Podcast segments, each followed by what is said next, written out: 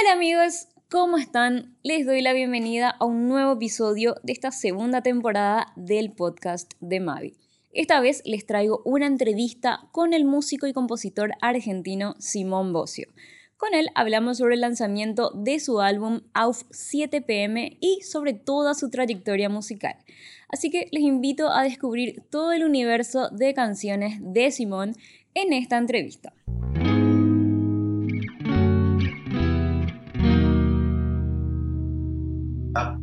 Hola, ¿cómo estás? ¿Qué tal, Simón? Bien, bien. ¿Se, se escucha? Sí, súper bien, Ah, súper bien. perfecto. ¿Cómo estás? Bueno, te veo ahí rodeado de, de tus compañeras de música. Total. ¿Cómo andás? Ah, Bueno, ¿qué, and- qué andas haciendo y cómo, cómo te tienen estos tiempos que estamos, bueno, como saliendo un poco de, de un encierro físico para salir de nuevo al mundo? Bien, eh, exactamente. Ahí volviendo un poco a, retomar las actividades sociales. Totalmente. Bueno, primero que, que nada, gracias por, por esta charla para poder conocerte un poco. Entonces, me gustaría empezar un poco eh, preguntándote, obviamente, sobre tu música y, y algo que siempre me gusta saber es si recordás por ahí algún momento específico en que te hayas encontrado con la música o si fueron por ahí varios momentos a lo largo de, no sé, de tu niñez. Sí, un poco eh, yo crecí rodeado de alguna forma de, de- de música y de mucho arte. Eh, mi madre también era artista plástica. Sí, Este, mi tío hacía también eh, eh, producciones audiovisuales, entonces siempre crecí como en un entorno donde se fomentaba muchísimo el arte en sí y era, digamos, cuestión de tiempo que yo un poco me meta o agarrando una cámara o agarrando un instrumento o agarrando lo que sea, siempre apoyaron mucho como el estímulo y la creatividad de ese lado, digamos. Claro. Ujú. O sea que bueno, estuviste rodeado desde siempre y no sé si sentís por ahí que hubo una posibilidad distinta en tu vida que no sea la música, porque como contabas, eh, todo- todas estas otras vertientes también estaban a tu alrededor y sé que estudiaste diseño, por ejemplo. Claro, a mí en realidad lo que, la, la premisa, digamos, de lo que un poco fomentaba como toda esta, esta creatividad que tenía mi familia era justamente la creatividad. Entonces, a mí siempre lo que me gustó fue que cada, cada rubro, si se quiere clasificar, ya sea música, ya sea cine, lo que sea, lo que me acercaba, lo hacía con, con eso, con un approach muy creativo. Entonces, siempre me movilicé de ese lado. A mí me gustaba mucho el cine, por ejemplo, de chico. Claro. Entonces, siempre que sea crear, eh, era, era por ese lado para mí. Ujú, Claro. Bueno, y trayendo eso que decís de, como te digo, lo del diseño y ahora me decís lo del cine, ¿vos crees que eso se puede como, no sé, traspolar a la música? No sé si esas imágenes visuales también, ya sea estáticas o en movimiento, se plasman también en lo que serían las imágenes sonoras que creas. Sí, totalmente. Aparte, más que nada, porque el mundo se fue yendo un poco también para ese lado, en el que Ujú, la música hoy por hoy está muy acompañada de lo visual. Eh, entonces, sí, hay una correlación ahí muy interesante para explorar. ujú, Totalmente. Y el momento en que, no sé, sentiste que por ahí esto de, de la música sobre todo era algo más profesional, digamos, que, que lo que venías haciendo eh, hasta algún entonces, no sé si hubo un quiebre en algún momento o por ahí un, un sentir hacia adentro tuyo más profundo que te haya hecho decir, bueno, quiero grabar y, y compartir con la gente lo que estoy creando. Sí, eh, primero los recitales eran así para mi familia. Yo me acuerdo que bajaba de, de la escalera de, de mi casa y hacíamos recitales con mis amigos para, no sé, mis tíos o lo que sea. Eh, Sí, entonces siempre me gustó mucho. Yo grababa en esa época, que era otra tecnología, eh, sí. con, con portaestudios de cassettes y demás. Este, así que sí, siempre me gustó como compartir. eh, no sé si realmente hubo un clic, sino que siempre lo estuve haciendo desde Claro. muy chiquito. Claro, total. Además, bueno, supongo que, que es como complejo definir, eh, porque como hablamos siempre de, de distintas vertientes del arte, entre la guitarra, el bajo y, y la composición, ¿cómo, digamos, en- entendés qué camino tomar con la música o, o sos más bien de, de seguir tus impulsos y, y plasmar las cosas que te pasan cotidianamente? Sí, un poco eso, sí, si se entiende bien la pregunta, es como que eh, voy siguiendo como eso, un impulso y, y no quizás encasillándome, digamos, en, en- estereotipos, digamos, y formas de, hacerlo. Claro, totalmente. O sea, no decir yo soy solo guitarrista, solo compongo, es, no sé, lo que te diga cada momento que estás atravesando. Sí, total, total. Me gusta, me gusta ir por ese lado. Sí, sí. Incluso en la pandemia estuve estudiando un poco otros instrumentos, tratando de acercarme un poco más al piano, por ejemplo, y eh, siempre saliendo de esa zona de confort por una necesidad creativa, digamos, de, autorrealización personal. claro. Y a la hora de componer, bueno, o sea, creo que hasta ahora eh, lo que hiciste como solista es, es todo instrumental, entonces, ¿qué, ¿qué, nivel de importancia le das, digamos, también a, a, la música y, bueno, a la letra en el caso de que, de que vayas a componer en algún momento también letra? Son dos, son dos planos distintos, eh, que vuelven igual siempre a la, a la misma esa esencia que decía de de hacer algo desde el impulso creativo y desde la forma de hacer. En este caso, yo hice música instrumental porque, primero, que era algo que no había hecho, y segundo, que la forma en cómo lo hice fue lo que me enganchó para hacerlo, digamos. Eh, como, por ejemplo, esto lo empecé a hacer, digamos, cuando surgió la pandemia, y en un principio no estaba inspirado por un mensaje a nivel letras, como para decir tengo algo que decir o algo que cantar. Y me parecía que era un momento en el que la música quizás acompañaba a la gente en sus casas de otra forma, estando de fondo. Entonces, el hecho de que sea instrumental también me permitía que no condicione ningún mensaje y que puedas tenerlo ahí escuchándolo mientras, no sé, cocinabas o lo que sea. Y un poco partió de ahí la idea, no fue tampoco muy pensado, sino que salió así como orgánicamente. Claro, totalmente, o sea, según lo que estabas viviendo en, en ese tiempo de encierro. Y en cuanto a, no sé si a géneros, digamos, pero ¿dónde o sea, te sentís más identificado con, con, este ahora? Porque venías, bueno, venías de estar en una escena un poco diferente con, con, tu banda Armand, después está tu otro proyecto Sueñan los androides con ovejas eléctricas, entonces, ¿cómo encontrás e, esta comodidad actual dentro de quizás una incomodidad que era el encierro del que hablamos al comienzo? Em, son, son, son, búsquedas distintas, digamos. Eh, mi, mi, mi confort en realidad es siempre fue como la música más eh, eh, de los 60 de los 70 todo lo que es el blues, el funk, el rock. Entonces, como que mi escuela primaria la música sale un poco de ahí. Eh, y, e incluso haciendo este tipo de música ahora instrumental, tratando de emular un poco las, las, las cosas más clásicas, digamos, no tan, tan modernosas. Claro. Bueno, vi que en, en Instagram presentaste tu trabajo, este nuevo disco, como un, pequeño disco instrumental en una época de, sencillos y bueno, además que es un, disco hecho en casa y, y, 100% independiente. Entonces pienso en eso porque estamos viviendo en, en, el furor de las redes sociales, de las plataformas. Entonces, ¿cómo te llevas con esa movida y justo porque haces énfasis también en que tu disco es homemade e independiente?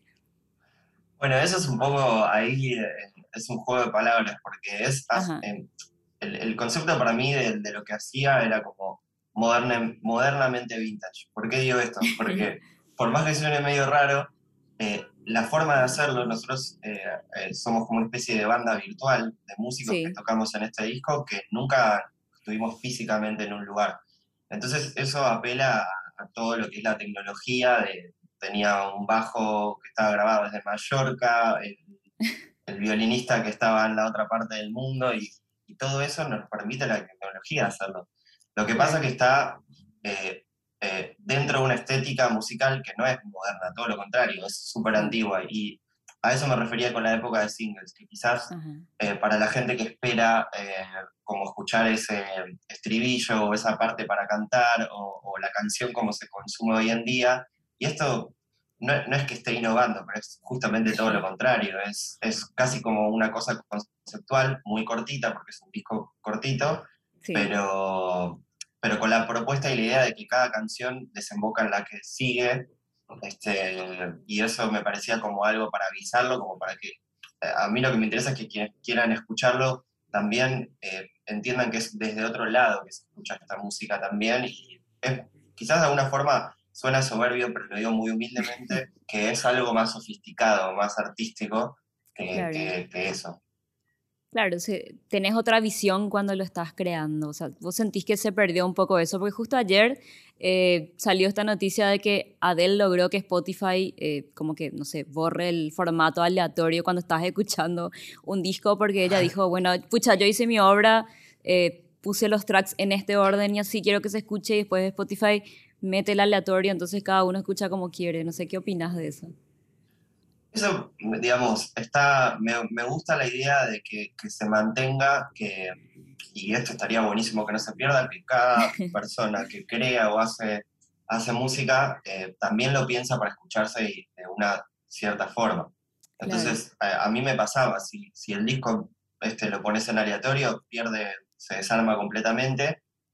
Está pensado igual para funcionar así, porque es como se escucha también hoy en día. Mi hermano tiene su Spotify en aleatorio y, probablemente haya escuchado el primer tema con el último, pero, pero está bueno que el artista también eh, como que explique cómo lo quiere mostrar, ¿no? Cómo se imagina que, lo hizo, porque es parte de él también.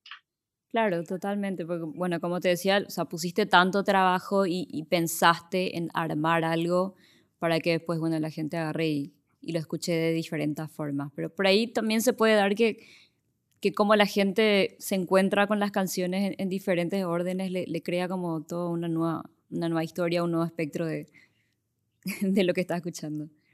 Sí, sí, total. Eh, que pueda funcionar en, en, una playlist también, ¿no? Con, otras, eh, con otras músicas ahí también. Eh, es un poco eh, parte de lo que también sucede ahora porque hay tanta oferta eh, de, música eh, por día saliendo mientras estamos hablando en este momento que, que obviamente no se llega, digamos, a, escuchar todo también y como que, bueno, eso en sí es algo lindo igual de la tecnología, pero bueno, también un poco nos perdemos en ese algoritmo de internet. claro. Sacas un disco y quizás a los tres días ya está pasando como a otro plano, porque bueno, hay mucha oferta, está bien. Sí, totalmente. La verdad que es abrumador a veces, pero bueno, uno encuentra también esas joyas dentro de ese mar de, de ofertas. Bueno, veía también que en el primer EP, eh, que, que, lo escuché también, que está muy bueno, marcas que son las 7 AM y ahora hay un salto a las 7 PM. No sé si hay una correlatividad en las obras y no sé si tiene algo que ver si influye el horario eh, a la hora de componer, por ejemplo, porque, no sé, la mañana y la noche son mundos muy diferentes y como que, ¿qué hay de eso con, con, los horarios? Sí, total. Eh, yo en realidad lo que había hecho cuando salió el, el, eh, el primero fue tratar de hacer como musicalmente una rutina que simbolizaba, digamos, metafóricamente lo que estábamos viviendo todos, que era levantarse. Eh, justamente el primer tema se llama Let toi, que en francés significa como despertate, levantate. Y, y, empezaba así. Entonces, por una cuestión, no sé, como eh, medio de juego, dije, qué lindo hacer una segunda parte, y, para hacer una segunda parte, el mejor nombre para mí era ese, porque tenía como sentido. Este, y, la idea de hacer una segunda parte también, que es algo que nunca había hecho con nada, eh, y hacer una segunda parte distinta, que es como más evolucionada, porque el primero estoy yo solo y ahora hay un montón de gente también tocando. Entonces eh, había como un contraste entre lo que es la luz, el día, y la parte más como haciéndose de noche y como una contracara, pero son las dos, mm. eh, digamos, compatibles de alguna forma. Claro, totalmente. Bueno, y justo... Es un juego, es un juego. Sí, claro, te iba a decir que en lo que es portada también, ¿verdad? En, la, la, portada del EP anterior hay, eh, hay un sol y en esta nueva está la ciudad, la noche, y aparte desde una fotografía, digamos, tratada de forma analógica. No sé si sentís que por ahí representa también un poco la forma en que, no sé si ves y haces las cosas, digo, por, por ese proceso artesanal de, que tiene el análogo. Total, sí, ambas cosas. Eh, la, la, tapa es un poco esa evolución, también eh, en la primera se llega a ver como una especie de, es como un bosque, pero digamos como muy confuso, y lo otro ya es una ciudad, es más evolucionado, también está la evolución de, otra hora del día, y por otro lado, esa cosa también de, lo vintage de alguna forma, o, lo, lo, que a mí siento es que la Polaroid de las cosas así análogas, hacen mucha referencia a cómo a mí me gusta que también esté tratada la música. De hecho, el sonido del disco eh, hace más énfasis en tratar de emular de vuelta muy humildemente el sonido más antiguo que, que algo moderno que suene así súper hi-fi y con muchos creadores y todo eso. Claro. Y, estos momentos del día dicen, o sea, dicen algo para vos. No sé cómo es tu proceso, eh, no sé si tenés un horario en el cual te es mejor componer o, tampoco hay horarios para eso. O sea, ¿qué te influye, digamos, para crear de, los estados de ánimo del, día? Eh, sí, creo que en el primero, sobre todo, a mí me gustaba mucho siempre la noche porque tiene como una cuestión así tranquila de que eh, después de una hora ya el celular no te no te suena tanto como antes eh, y demás, y a mí me permitía. Pero la pandemia me enseñó todo lo contrario, que uno puede ser también eh, protagonista de su propio aislamiento de alguna forma. Por ende, me abrió eh, esa, esa, idea de que a la hora de crear, y esto es algo que aprendí, que me, me, sirve, que es como yo hago esa desconexión, ya no importa qué hora, ya no tengo más una hora, simplemente sé que en esa hora sí yo me desconecto como para poder estar, digamos, en un flow creativo como lindo e interesante que también pasa, viste, que estás metido en la grabación y de repente te llega un mensaje, che, venís a comer o algo así, y te saca completamente del estado. Lo más importante para mí es eso, no tanto la hora, si contesta la pregunta, sino eh, tener, eh, lograr estar en esa suerte de trance creativo, que para mí es mucho más importante que cualquier técnica, cualquier cosa. Genial. Bueno, y hablando justamente de, creatividad y de, sacar las obras, eh, ¿cómo te sentís ahora que, que, bueno, salen tus obras al mundo ya con, con, el anterior EP, que estás como encarando, digamos, más sólidamente un proyecto solista? Eh, ¿cómo, es esta nueva etapa para vos y, y el animarte también a, compartir con la gente y, y entregarle lo que, lo que hiciste? Y es, eh, primero es también ver como la respuesta también me interesa mucho porque entiendo que es algo, que es una música que no es como comercial, digamos, que es particular, este, pero también es una música que a mí me representa muchísimo en cuanto a que de alguna forma yo soy como una especie de fan mío, de vuelta, todo siempre dicho con mucha humildad y poca soberbia, de tratar de, de de hacer cosas que a mí me gustan y como yo también escucho música, o sea, mucha de esta música también es un poco lo que yo escucho, lo que... Entonces, es compartir con gente eh, también mi forma por ahí de, ver todo. Y después, esto para mí nace como una cosa muy terapéutica mía, justamente de la pandemia, y, y, en realidad está hecho desde ese enfoque, no tiene como es una beta de un desarrollo tan comercial. Por ende, no sé qué voy a hacer más adelante, no sé si voy a seguir con esto o hacer otra cosa, o, eh, sí lo que sí quiero hacer para darle un cierre a todo esto, por ahí me encantaría, sería poder llevarlo al vivo, como para tocarlo un poco, eh, porque me parece que también es una música que al verla, tiene tantos momentos musicales distintos, debe ser también algo copado, entonces... Em, me faltaría hacer esto, digamos, con respecto a esto, de esta carrera solista no planificada que, empezó así y, y, después ver para dónde, para dónde voy. Claro. te iba a preguntar, o sea, y al pensar me respondí otra vez, porque te iba a decir si disfrutas más de, de los momentos de, de, creación o del vivo, ahora que me hablas de, de, mostrarlo en el vivo, pero supongo que obviamente son procesos diferentes y cada uno tiene lo suyo. Entonces, ¿cómo vivís cada momento? Sería la pregunta. Sí, son re distintos eh, y los dos me apasionan un montón. A mí creo que es como eh, cuando comiste mucha sal, querés un poco de azúcar. Entonces, eh, un poco se retroalimenta desde ese lado, en el sentido de que quizás cuando estoy mucho adentro del estudio, como pasó este último tiempo, tengo unas ganas de salir a tocar que me muero. Entonces, eh, un poco van las dos cosas, me, parece que son muy lindas y, son dos personajes distintos. Uno es el, la persona ahí jugando con los sonidos en su casa y expresándose, y la otra es más una cuestión de interpretación, eh, más gimnástica, si se quiere, que también me, es muy, muy cómoda y muy divertida. Claro, totalmente. Aparte, yo creo que la elasticidad, no sé, ya sea emocional o mental, se desarrolla también cuando compartís con la gente, porque ellos te dan su energía y hay como ese intercambio que obviamente te nutre como artista. Total, total. Eh, sí, ese feedback así que se produce con, con, la gente en vivo es muy lindo, más si es compartiendo tu música, que bueno, en este caso sería la primera vez que lo haga con algo así tan personal. Entonces, me interesa como también probarlo. Creo que eso me va a dar la pauta después para ver a dónde yo voy a ir, digamos. Claro, totalmente. Bueno, como decís, no, no es como que luego planificas mucho, ¿verdad? O sea, van a ser tus primeros conciertos solista, que yo creo que va a ser muy diferente a lo, a lo que venías trabajando con, con, las otras bandas. Vas a estar solo, además, bueno, no solo en el escenario, creo, pero, pero con tus obras. Sí, total, total. Habría que ver qué, qué, forma se le da a eso, pero ya lo estoy pensando. Para mí siempre lo importante se trata de eh, ni la frecuencia con la que haga música, ni, ni el formato que lo haga, sino que yo siempre trato de hacer como pequeñas piezas creativas que el día de mañana también yo pueda mirar como con mucho eh, orgullo personal de decir, acá probé cosas nuevas o, o, me animé a hacer algo distinto. Entonces siempre me muevo por ese estímulo. Si sigo haciendo cosas dentro de ese plano, voy a estar feliz. Qué gusto. Bueno, y obviamente hablando un poco del vivo y de, de, reencontrarnos, bueno, no puedo dejar de preguntarte sobre, yo creo que la gira Gracias Totales te va a traer el año que viene acá a Paraguay y, y en ese sentido, obviamente, saber también cómo compartir con tu padre eh, Z en esta gira. Bueno, esperemos que eso suceda. Sí. Se hizo esperar muchísimo. Eh, fue un proceso muy largo el de, este, la gira que, quedó como ahí frenada como todo el mundo. Sí. Este, la verdad que sí, para mí es algo muy lindo. Es una experiencia de la cual, es, por un lado, como vos decías, acompañar a, a, mi papá en esto, que es su historia, su, su película, su banda.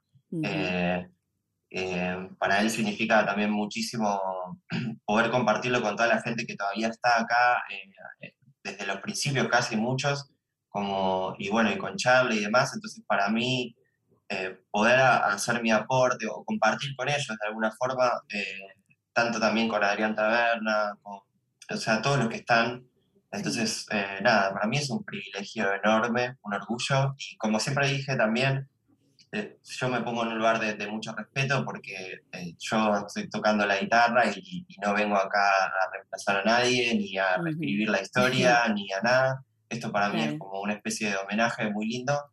Yo lo comparto desde el lado familiar eh, y, va más allá de mis habilidades también como músico. esto está hecho con, como, con muchísimo amor, pero también entendiendo y yo soy consciente que es una cosa que de la cual yo no, no, fui parte de alguna forma, entonces eh, está hecho con mucho respeto también desde ese lado.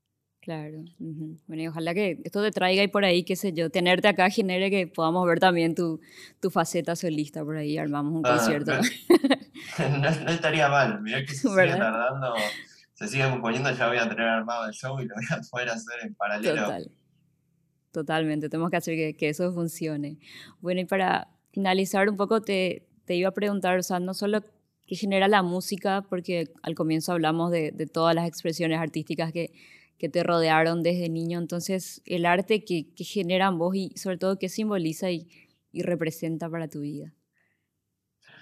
Y para mí el arte, eh, o sea, yo vuelvo a, un poco lo que decía en, en, esta nota de que siempre no me consideré nunca un artista ni nada, me parece una palabra muy pesada, más que nada soy una persona que juega, juega con, con, con, las herramientas, pero en mi vida simboliza muchísimo, simboliza una forma de comunicarme. Yo nunca fui muy bueno expresándome verbalmente, entonces hacer a través de estas cosas me, me siento como mucho más genuino y más honesto a, a, al mensaje que tengo como adentro mío, más espiritual.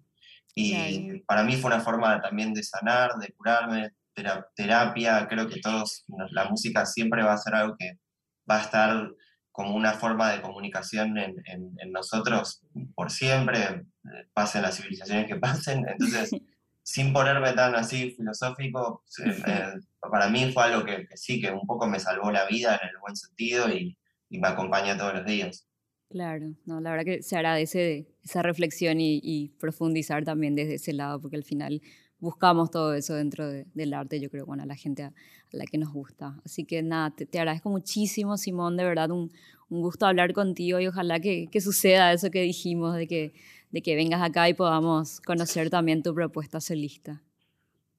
Buenísimo, sí, sí, ojalá que, que, así sea.